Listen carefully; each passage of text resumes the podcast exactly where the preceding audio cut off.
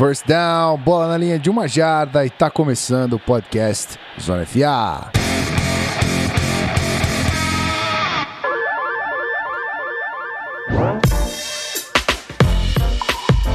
Seja muito bem-vindo, você querido ouvinte que tá no feed, você que não tá ao vivo aqui com a gente. Estamos aqui de volta, um poucos dias depois, porque agora a nossa semana é mais completa. A gente está sempre soltando mais episódios, agora dois por semana. Você deve estar feliz, a gente está bem feliz produzindo esse conteúdo. Inclusive, isso foi ideia do meu querido Rafael Martins. Está aqui comigo. Bom dia, meu filho.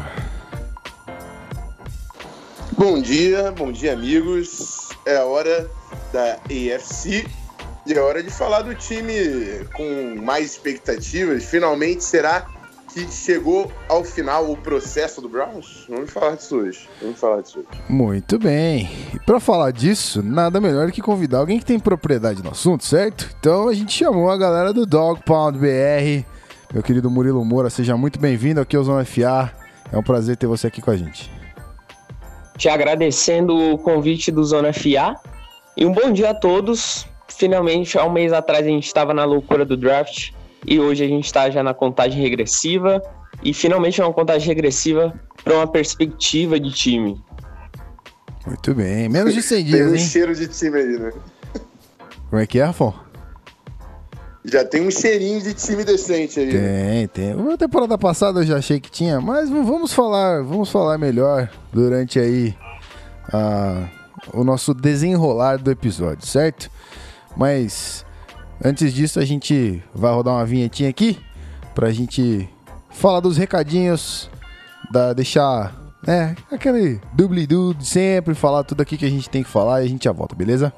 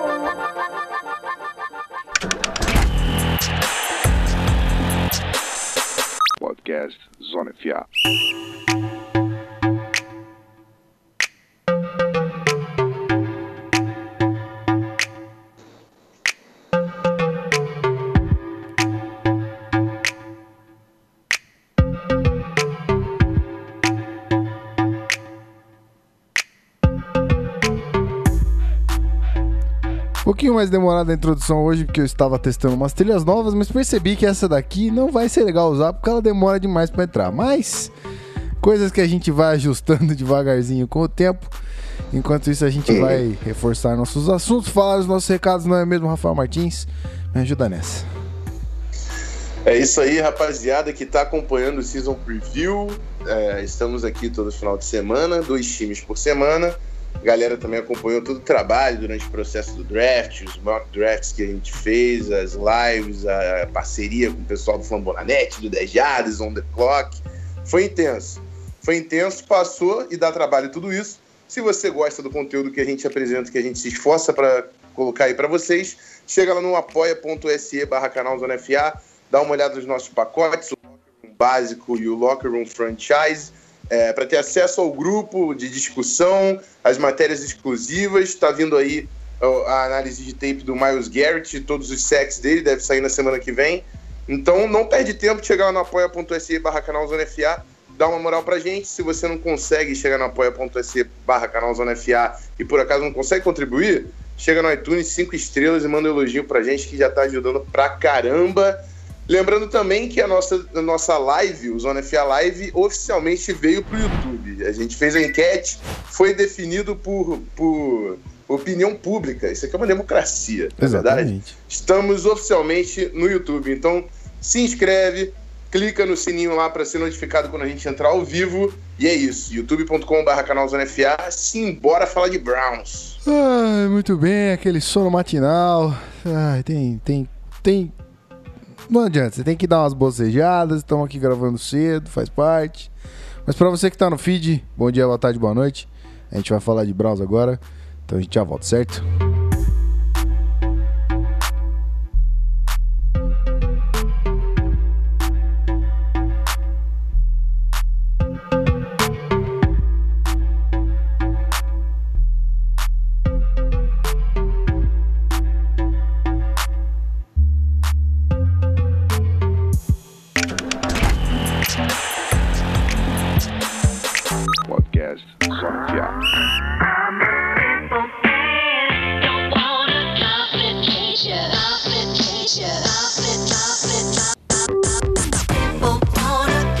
Agora sim, um assunto que todo mundo quer saber. Eu não sei porquê, mas esse programa eu tenho certeza que todo mundo vai querer ouvir. A gente tem que falar do time mais querido dessa, dessa liga, certo? Pelo menos é o mais. É, é o menos odiado por todos, acredito. Não pelo, pelo Ravens, obviamente. Mas acho que por boa parte da franquia é o menos odiado. Vamos aqui fazer um recap da temporada passada. Ahn, outro 0-16, infelizmente. Quarto na AFC North. Obviamente sem classificação para playoffs. É, não teve ninguém na seleção de All-Pro. Mas tivemos aqui no Pro Bowl o linebacker Joe Schobert. Então, pelo menos no Pro Bowl, uma aparição aí de um, de um integrante do Cleveland Browns. Meu querido Murilo Moura, fala pra gente aí é, o que, que você achou da temporada passada, é, o que, que você sentiu vendo o time, apesar do 0-16, qual, qual foi a, a, a parte boa tirando o resultado aí? Então, ahn, mais um 0-16, mas você vê resultados acontecendo por causa da desorganização na, no comando do ataque e da defesa. Porque talento e elenco a franquia já tinha, desde, desde o ano passado. O problema era a desorganização ofensiva. Rui Jackson comandando mostrou que não dava para ser coordenador ofensivo junto com o head coach. Isso o Deshaun Kaiser sofreu demais. Ah, o único, prole único problema de elenco era no- na parte dos grupos de wide receiver. Teve a, a boa parte da temporada que o Josh Gordon não estava lá. E quando ele conseguiu acabar a suspensão, viu que deu um ar, mas apenas eles. O Corey Coleman continuava com problemas de lesões e confiança e acabava aí. O problema de wide receiver parece que foi contido com as adições no draft e com o Jarvis Landry. E na defesa também tinha desorganização.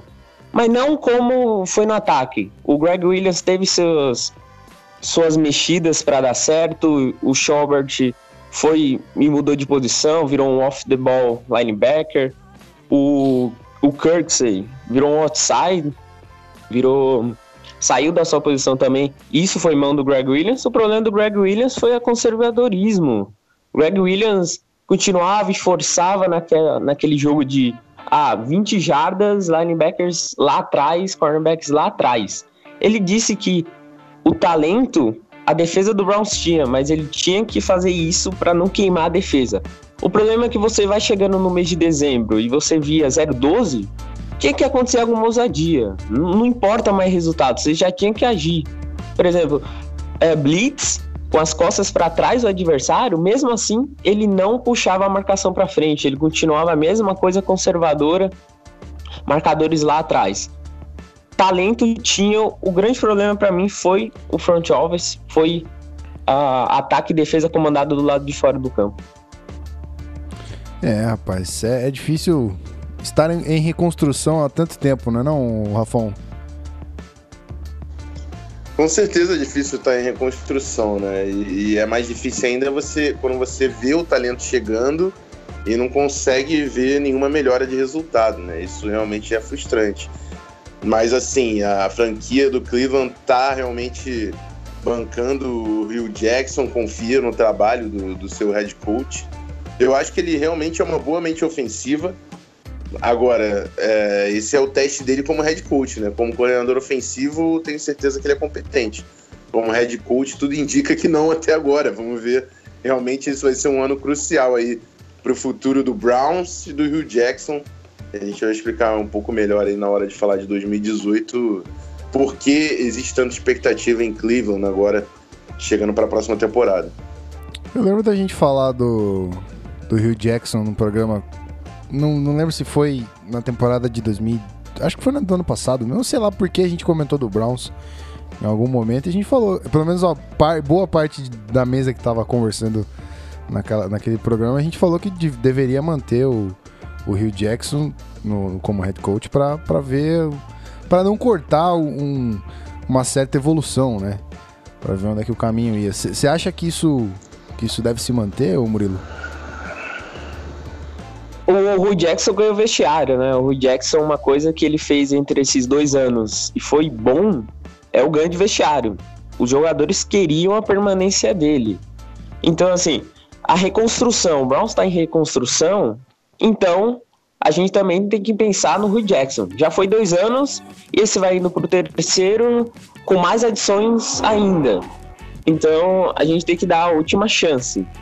O elenco já está formado para vitórias e foi o que o Dorsey, o Hasler, tá pensando é a última chance, é a hora das vitórias e ganhar esse vestiário e principalmente com adições como Josh Gordon, Jarvis Landry e o Hugh Jackson parece que tá uh, mantendo uma paz ali no elenco, tem que dar chance. O problema é se as vitórias não virem. Até o meio da temporada, se continuar a mesma os mesmos resultados, um 0-6, pronto, já era. Era pro Hugh Jackson. Você acha que é. Manda aí, Fão.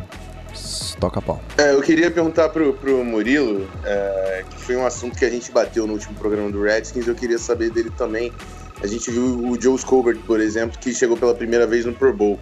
Eu queria que você passasse pra gente quais são os jogadores que, que cresceram mais no elenco do Browns ano passado. É claro que o Miles Garrett é um cara que com certeza ganhou espaço e vai se tornar uma, uma da, um dos caras franchise que são a cara do time. Mas ele, pô, é o número um overall, você tem essas expectativas. Colbert é um cara que teve um crescimento inesperado. Quais foram os nomes que ganharam corpo, que ganharam realmente espaço em Cleveland na, na última temporada? Eu vou. O, o Jackson tinha problemas. Por exemplo, o Duke Johnson é um cara que cresceu tanto que já foi colocado que merece um contrato longo e o Browns deve dar. É um cara muito versátil, correndo, recebendo. Era muito fora do, da casinha do Crowell, que era só um touro para ganhar jardas. O Njoku é um cara que já na sua primeira temporada também mostrou, é claro, primeira rodada, era de se esperar. E aí o Rui Jackson tinha esse problema. Usava muito pouco as rotações, usava muito pouco do Johnson, porque forçava demais o Crow, adorava o Crow, e forçava muito pouco o Njoku. São caras que cresceram ofensivamente e que precisam ser usados, e essa é uma boa escolha para o Todd Haley usar. Na defesa tem o Miles Garrett, sim. Ah, o tape que vocês vão fazer vai ser muito importante para a torcida ver que ele teve momentos que era de escolha número um. O grande problema foram as lesões. Um, Christian Kirksey, fora do Joey Schobert, é um cara que cresceu demais. É um cara que mudou uh, e foi para 4-3 outside linebacker. O esquema o esquema foi muito bem e foi um dos caras que o Greg Williams puxou para mudança, como o próprio Schobert, que foi off the ball e que lá no college nem, nem jogou off the ball. Era um cara bem longe disso, era outside linebacker, e o Greg Williams agiu muito bem. O Greg Williams agindo individualmente nos talentos mostrou ser o cara certo. O grande problema é no coletivo. Muito bem. O Murilo Andrade está aqui no chat, ele levantou um ponto interessante. Ó. Ele falou o seguinte: Eu tenho receio de ouvir que o treinador ganhou o vestiário porque o Pagano também tinha confiança dos jogadores, mas era aquele terror como head coach no Colts de fato, né? O Pagano no Colts foi, foi bem triste. E a gente espera, eu pelo menos espero que o Hugh Jackson não seja é, tanto. Não, não tenha um ano tão ruim. Aliás, não tenha uma temporada, uma história tão ruim no, no, no Browns. O, o ganhar vestiário é o pelo menos ganhou vestiário. Porque se não ganhou resultados e ainda vai ter alguma chance, pelo menos ganhou um vestiário. Uhum. Muito bem. É, querendo ou não, o técnico depende de resultado, né? Ganhar o vestiário é importante, com certeza. Você precisa de um time unido e que confia no, no projeto da coaching staff para funcionar. Mas tem que funcionar, né? não adianta só confiar, precisa vir os resultados. Exatamente. Senhores, chega de falar de 2017, vamos para 2018, que eu acho que tem mais, né? Tem mais gana, temos mais interesse em saber o que é que vem por aí do que o que passou, Simbora. certo? Simbora, simbora. Então, vamos nessa. Vamos aqui mandar uma vinhetinha. Podcast Zona FA.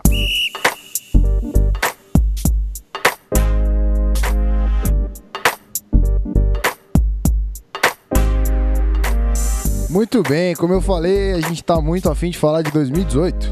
A gente. A gente tem que fazer aquele recap, obviamente, da temporada, né? É, é claro, é óbvio, da temporada passada, mas a gente. A gente tá fazendo esse preview justamente para você, torcedor do Browns e torcedor de qualquer time que tá acompanhando a gente aqui, para falar de 2018, para falar dessa temporada que vem por aí, que agora há menos de 100 dias já estamos ansiosos. Olha, a gente tá ansioso desde que acabou a temporada passada, mas é, agora a gente oficialmente está contando os dias. Vamos falar das mudanças da, da front office aqui e da coaching staff e depois a gente muda os assuntos aqui. Uh, front office, a gente teve Ryan Grigson e Seth Brown saindo na semana 13 para a entrada de John Dorsey, que é ex-general manager do Chiefs, e Elliot Wolf, que entrou como assistant GM ex-Packers. Tivemos também um, no Special Teams a saída do Chris Tabor e a entrada do Amos Jones. Uh, como Offensive Coordinator, temos a entrada do Todd Haley, nomezinho famoso aí já, né? Como mudanças de running back também a gente teve a saída do Kirby Wilson e a entrada de Freddie Kitchens. E de quarterback uh, sai David Lee e entra Ken Zam Zampezi. Imagino que seja assim, Zampezi. E é isso aí. Uh, Rafão, quer dar um overviewzinho né, dessa, dessas mudanças e a gente passa pro Murilo ou já mandamos aí pro nosso convidado? Vamos deixar o Murilo falar primeiro e depois eu passo as minhas impressões da- das mudanças. Então é contigo, Murilo, manda bala. Ah, rapidinho, aonde o Sacha Brown estiver, um abraço a ele. Ele que montou todas essas escolhas que. Esse caminhão de escolhas que o Dorsey teve. E pelos nomes, você olha e você vê só homem de confiança do Dorsey. Ah, o caminhão de escolhas foram feitas, o Haslam queria um cara experiente que já tivesse sucesso para comandar essas escolhas. Todd Haley ah, não, não era a primeira opção, mas aí numa demissão do Pittsburgh Steelers caiu na nossa mão. É muito importante um cara que também teve sucesso em um ataque que deu pesadelos nos últimos anos para a gente, para substituir e tirar esse peso do, do próprio Hugh Jackson. Ah, o Haslam, eu não gosto de falar muito bem dele, mas ele, ele agiu bem. E rapidinho, o Ryan Grigson foi uma piada no passado. Você olha o teto que ele fez lá em Indianápolis e contratar esse cara, eu pensava que o Haslam só ia fazer é, burrada continuação. Continuação de burrada. Mas pelas adições do, do Dorsey e dos amigos dele, do, acho que mudou isso. Rafão? Estava saindo do mundo rapidamente, Faz parte. mas é isso aí. Mas é exatamente esse é o ponto que o Murilo fez, né? Que o Sashi Brown saiu pela porta dos fundos, né? Do, do Browns no, no meio da temporada, mas é o cara que montou o elenco e que deu todas essas escolhas que a gente vai falar um pouco mais à frente aí do Browns para esse ano também. E o Dorsey é o- vai ter que dar o próximo passo, junto com o Elliot, o Elliot Wolf, que já trabalhou com o Dorsey também na, no tempo dele em, Green Bay, que veio para ser o assistant GM. É, acho que a front office está. É, é- é o, é o que a gente falou, né? Chegou o Dorsey com a ajuda e trouxe a galera dele, o Hugh Jackson, o elenco novo. A gente vai falar do quarterback, que era também aquela peça que estava faltando e esse ano chegou. Então agora é, é, a exigência de resultados é real e o, o Browns fez o, o máximo aí para tentar se colocar é, pronto para esse desafio. Né? É isso aí. O, o Todd Haley acho que é o nome mais badalado dessa mudança ainda, não? Ou estou enganado? Tanto o Haley quanto o Dorsey são caras com nome na liga. O Haley ele era mais falado porque o Big Ben odiava ele. Big Ben batia de frente direto com, com o Haley. Ele queria mais autonomia. Só que o Haley pô, é um coach veterano. É, coaches, principalmente coaches reconhecidos, eles têm o ego deles. Claro. Eles nunca vão, vão ceder, tipo, por exemplo, uma autonomia ao Big Ben, porque ele tá ali para fazer aquele trabalho. Mas o, o, Big Ben é uma figura difícil de, de, de lidar, né? Então acho que o Todd Haley, agora com o Baker Mayfield na mão, que é um novato que precisa realmente é, aprender e a velocidade e pegar, desenvolver na liga, é um, é um nome que vai fazer bem pro, pro Baker Mayfield e deixa lá o Big Ben fazer o, o trabalho dele em Pittsburgh. Exatamente. Bom, vamos falar da Free Agency então.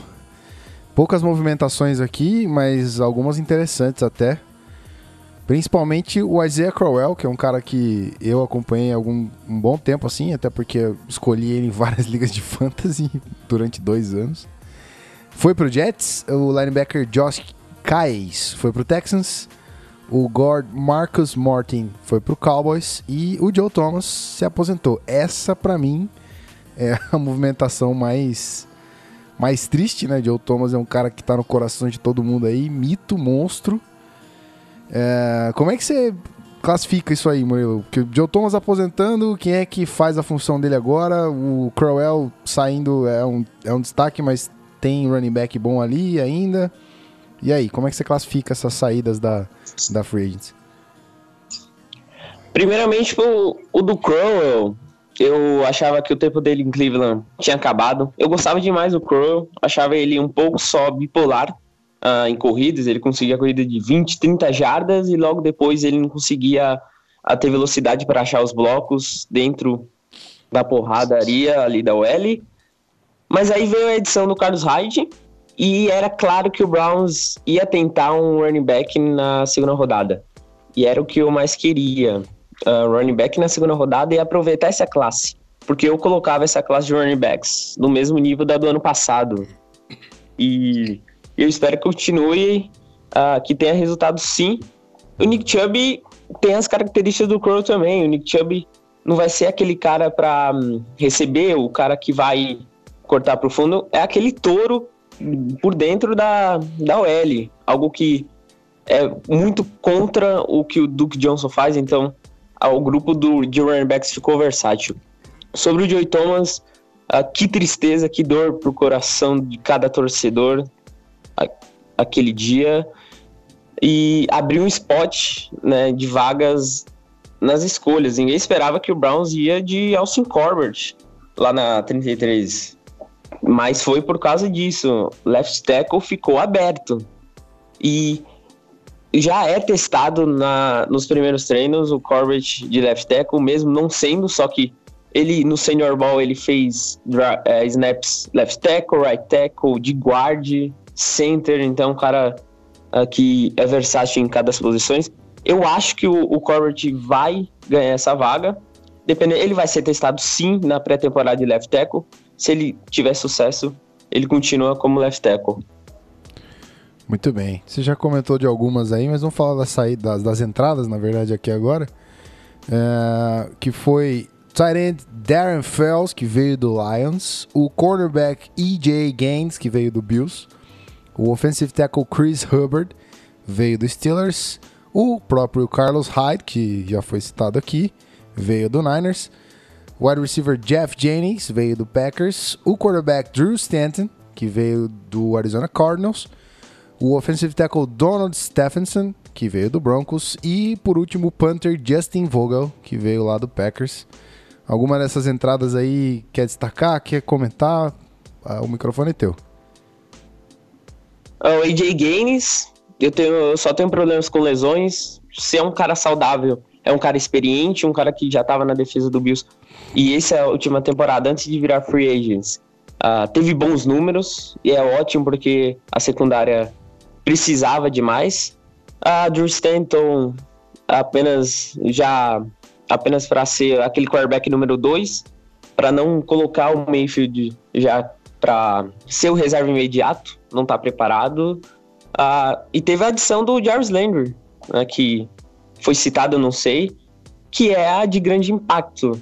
Precisava de um slot receiver e reclamaram do, do contrato, do valor de contrato. Eu também não acho que ele vale tudo isso para 14 milhões, mas o Browns tem cap. O Browns tem cap e para que reclamar? O Browns tem dinheiro para investir e precisa investir radicalmente para ter mudanças. E aí só aumenta o grupo de receivers. Uh, Jarvis Landry, Carl Coleman, Josh Gordon é muita boa opção para o quarterback vir. Por isso que o Tyler Taylor uh, ficou feliz com o projeto do Browns. Muito bem, Rafão. Quer fazer um overview aí de saídas e entradas? Manda bala. Sim, sim, sim, sim. É, o Isaiah Crowell era um running back, principalmente entre os tackles, era o mais utilizado, né? Um running back mais de força. É, acho que não vai fazer falta, até por, pelo próprio ponto que o Murilo apontou. O Carlos Hyde é um, é um running back de molde semelhante, um jogador muito físico, com muita intensidade, que busca o contato e pode complementar muito bem o, o, Duke Johnson, né? Junto com o Chubb, que a gente vai falar um pouco mais à frente quando a gente adentrar o draft de verdade. É, o Chris Hubbard é um cara que a gente não falou aqui, mas que teve um bom ano com os Steelers. É, teve alguns jogos começando como titular. Tem a versatilidade de jogar como right ou left tackle. É, não é um cara top 15 da NFL, alguma coisa assim, mas é um cara sólido que não compromete e vai ser importantíssimo com a saída do Joe Thomas, que era o grande pilar não só do ataque do Browns, como da franquia. Então, o Browns vai precisar, sim, de um left tackle e de, um, de jogadores que consigam ser competentes na posição, mas de líder. Porque o Joe Thomas era o grande líder desse time e isso é um buraco que é muito mais complexo de, complexo de se preencher. É, o quarterback Drew Stanton também já teve alguns jogos como titular no, no Cardinals. É, e a gente viu a importância do, do, do quarterback reserva no, no, ano passado, né?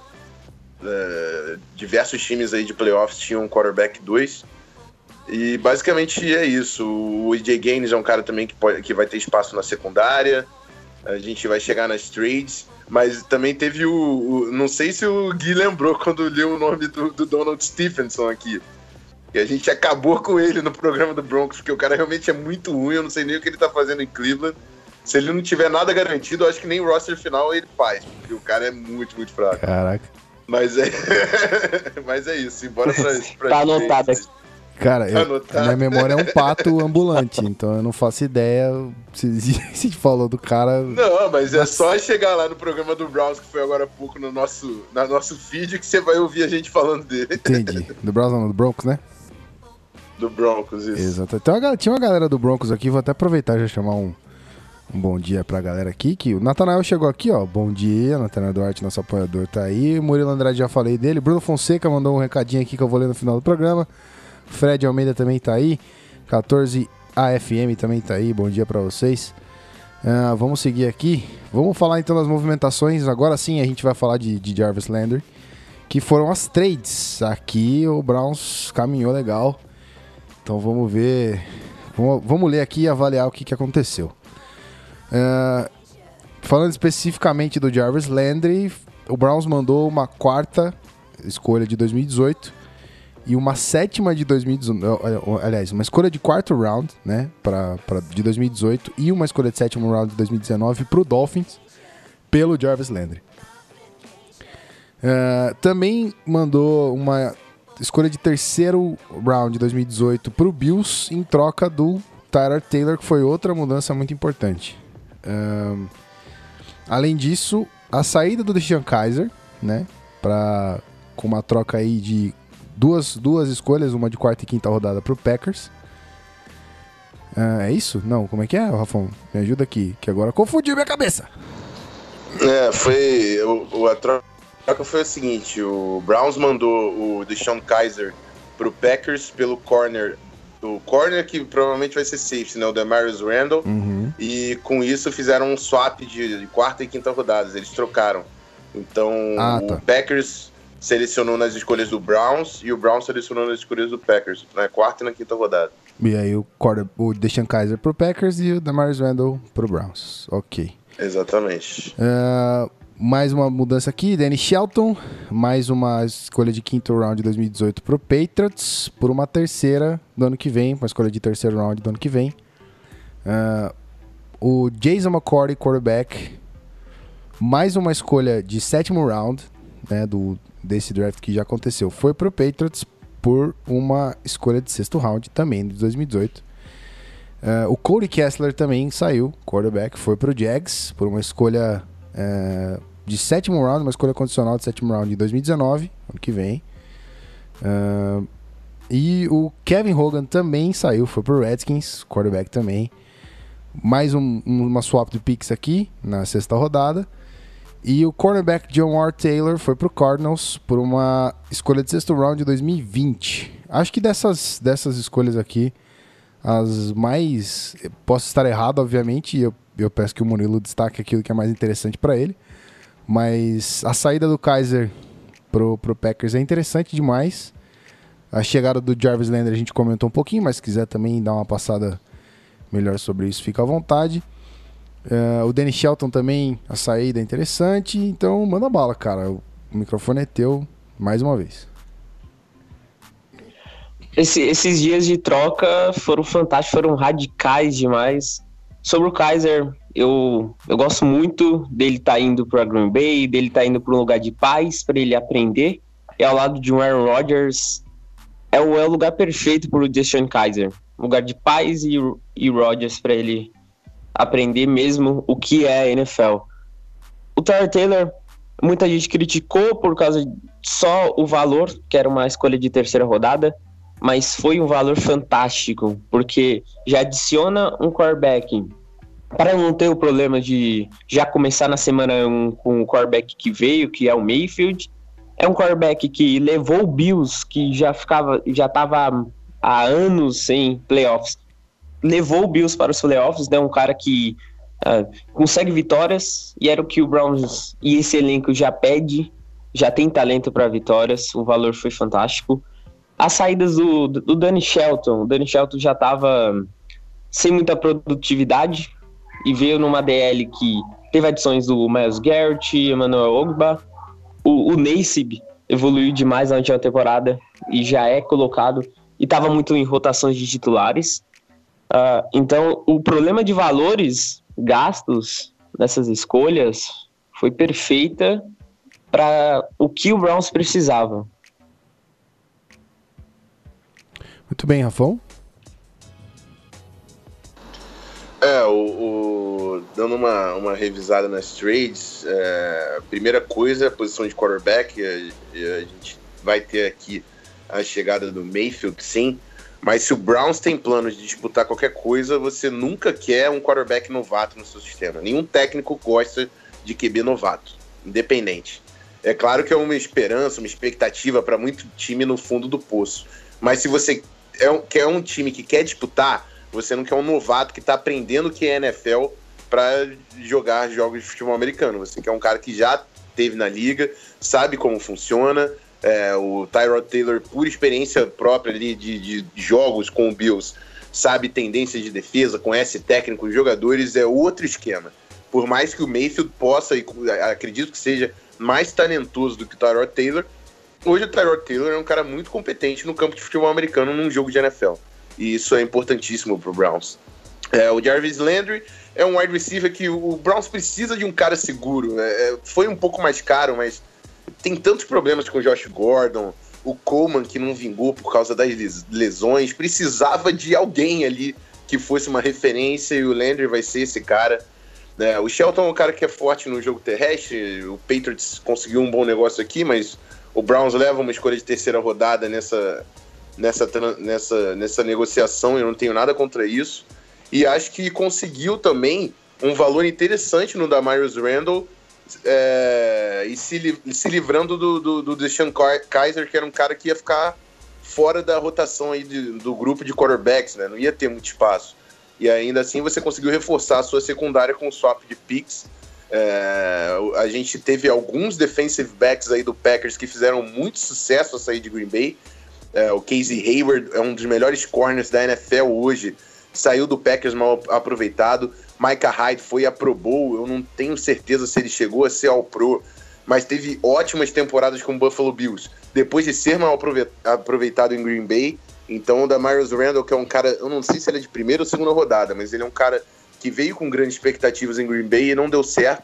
E pode sim ser um grande reforço aí para Cleveland. Das trocas é basicamente isso. Aí depois o Cleveland começou a se livrar, por exemplo, tinha o Kessler e o Hogan lá, que eram outros quarterbacks que não iam ter espaço, então tava vendendo, era que nem feira, irmão, que oferecesse ia levar. Oferece aí a merreca que tu quer, eu só não quero perder o cara de graça, foi basicamente aí essas, essas negociações. Mas é isso. Simbora falar de draft. Vamos nessa. Então vamos lá. Aqui o draft, mais uma vez, eu achei que o draft do, do, do Browns foi muito bom, vem sendo muito bom, né? É, o que a gente comenta, a gente sempre fala que a classe do Browns, as, as classes que vêm sendo é, feitas, né, são sempre muito boas. O problema é que o Browns é um buraco negro de talento. Eu, eu, eu torço muito para que isso mude e eu acho que esse ano vai. Vamos lá. Primeira rodada foram duas escolhas: Baker Mayfield, quarterback de Oklahoma, e o Denzel Ward, cornerback de Ohio State. Segunda rodada, Austin Colbert, é, tackle de Nevada. Nick Chubb, running back de Georgia, na escolha 35. De terceiro round, Chad Thomas, defensive end Miami, Florida. Quarto round, Antonio Callaway, wide receiver de Florida. Quinto round, Jennard Avery, linebacker de Memphis.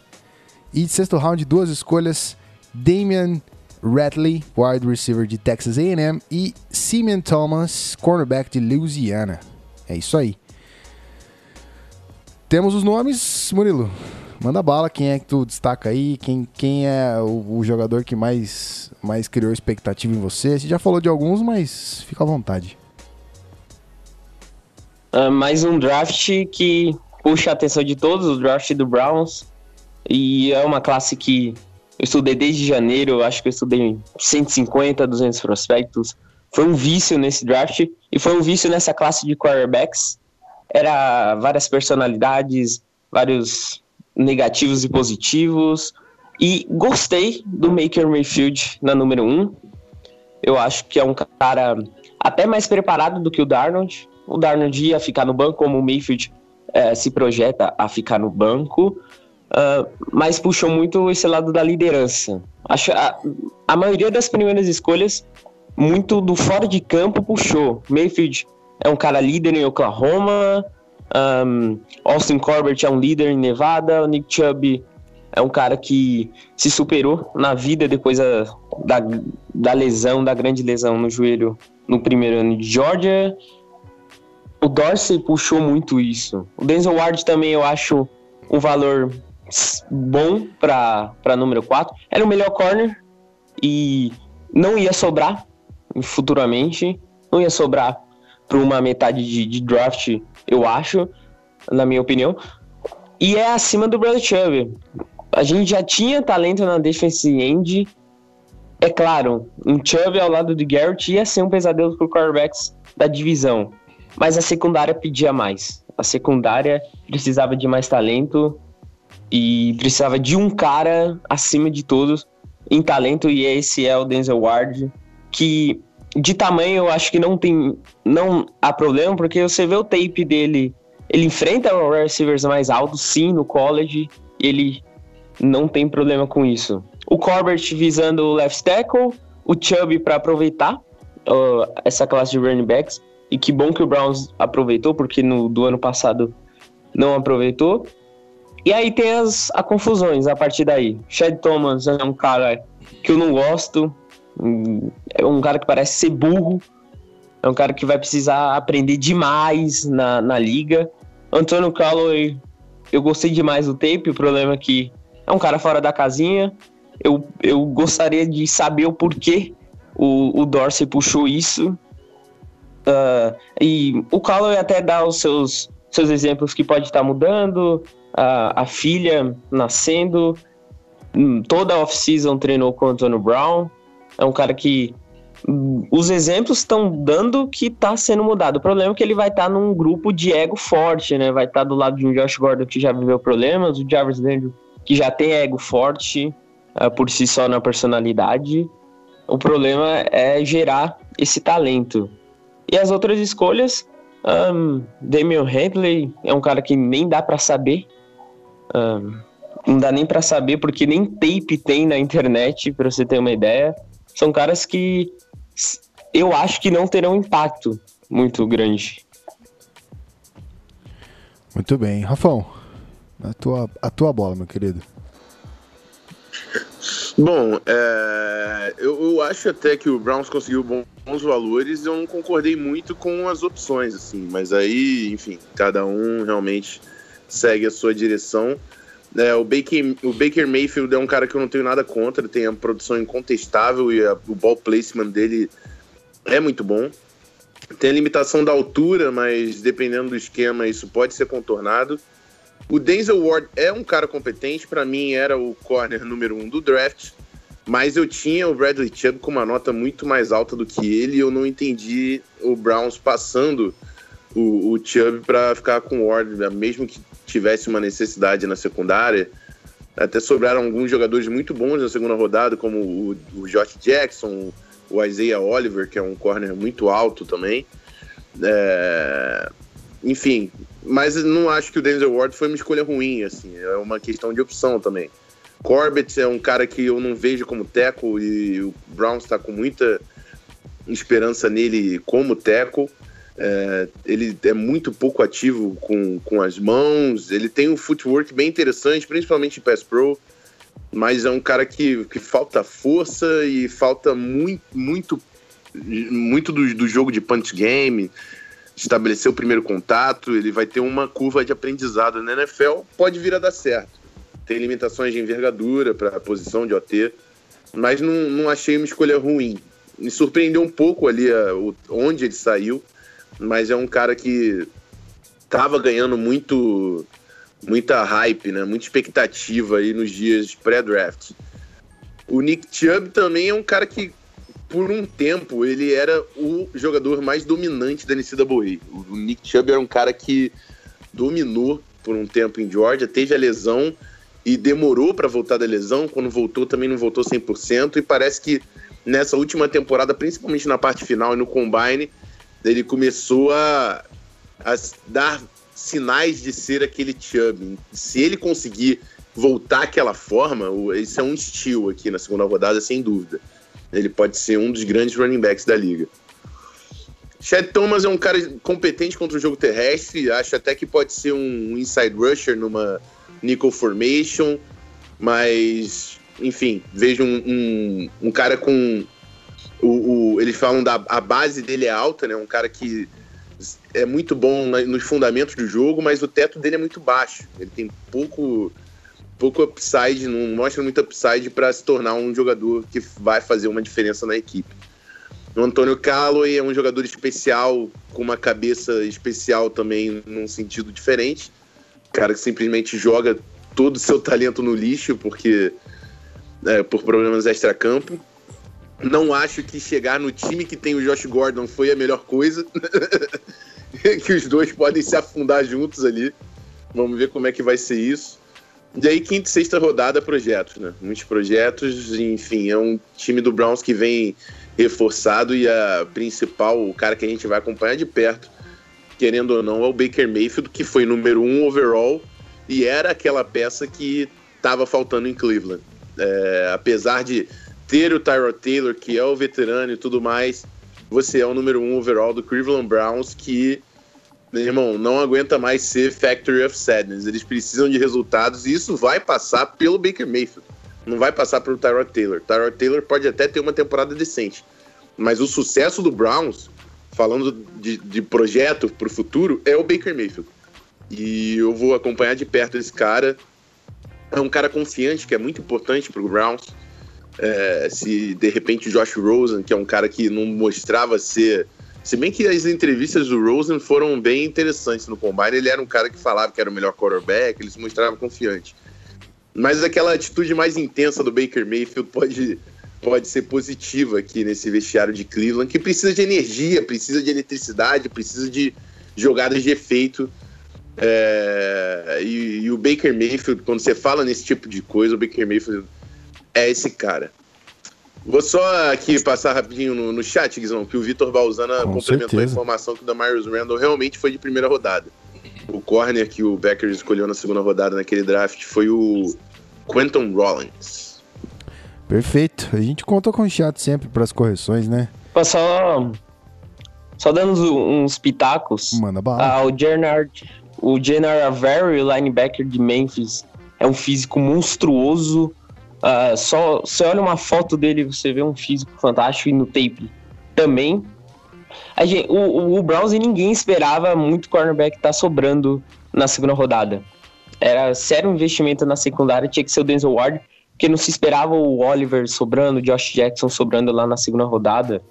Aí sobre o Taylor, o lugar que ele veio é fantástico. Um contrato de um ano e futuramente, se ele for bem, ele procura tá indo bem para ganhar dinheiro e ganhar um contrato longo na liga. Você levar o Browns a vitórias, isso vai te puxar um crédito fantástico na liga. Então o Tyrod Taylor veio pro lugar certo. Para futuramente ele tá sendo pensado ganhando dinheiro e até mostrando para a liga, ó, eu posso estar levando uma franquia nas costas também. Que Odin e os deuses do futebol te ouçam. Gosto muito do Tyler Taylor e gosto muito do Browns. Eu estou fazendo esse programa aqui de, de muito bom grado. Não que eu não fizesse os outros, mas esse aqui tem um carinho especial porque eu adoro o Browns. Então é isso aí. Ah, Murilo. Mas a gente quer que a liga nos odeie.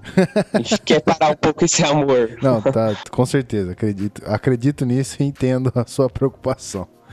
Vamos, vamos chegar aqui no, no- no encerramento do episódio. Eu vou deixar para você a pergunta que a gente sempre faz para todos os convidados aqui. Qual é a meta do Browns esse ano e como é que você justifica essa meta aí? Manda bala. Ah, você olhando para talento elenco, eu ainda não viso playoffs. Eu não vou meter clubismo aqui. A meta do Browns é já conseguir vitórias. Eu gostaria de 5, 6 vitórias. Eu acho que esse time já precisa começar a mostrar resultados numa divisão. Por exemplo, sem clubismo, eu já acho que o Browns não será o último da divisão. Eu acho que a, a perspectiva é melhor que da do Bengals e é para se pensar da do Ravens. A divisão tá se virando muito. Então a meta, a meta é ganhar vitórias, é como o discurso do Rui Jackson fez no primeiro no primeiro encontro com o elenco. Ah, tá tudo bonitinho, tá tudo perfeito. Agora vamos apenas para o que a gente ainda não tá conseguindo. Vitórias. Cinco, seis vitórias eu acho que é a meta. Caralho. Que análise coesa, sem clubismo. Não que eu achasse que não deveria ter, né? Eu sempre gosto de acionar uma sirene. Mas eu concordo plenamente com você, cara. Rafão, podemos encerrar o episódio? Como é que é? Me diz aí o que, que, você, o que, que você precisa, meu filho. Sim, bora pro encerramento, rapaz. Então vamos nessa. Vamos subir a trilhazinha aqui, rodar uma vinhetinha aí a gente já volta, senhoras e senhores.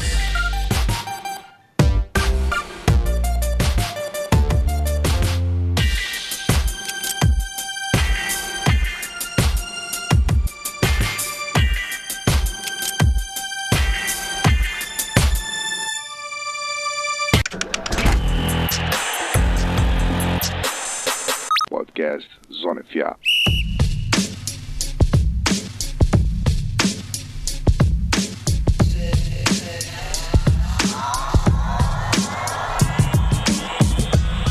Estou aqui fazendo uma dança marota, que hoje eu não errei. eu não coloquei a música de encerramento no meio dos blocos.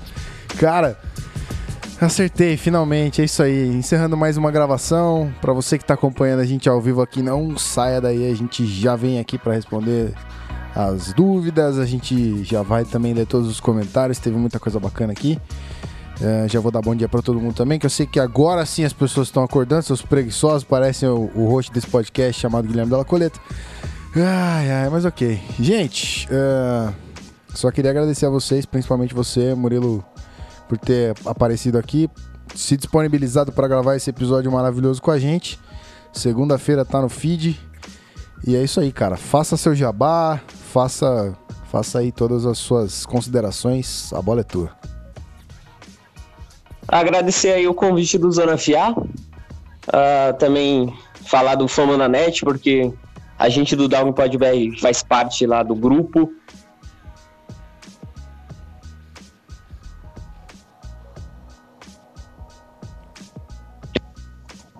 Opa, que ajuda demais na, na criação do nosso podcast e é uma evolução para o perfil. A convidar todos para seguir lá no Twitter, dar um pau de BR, parece que tá meio. Porque a gente está de férias, né? Tá meio parado. A gente discutiu demais no draft e off-season tá voltando aí aos poucos, a gente também tá aos poucos. Nosso podcast continua vivo. A gente vai estar voltando também com textos.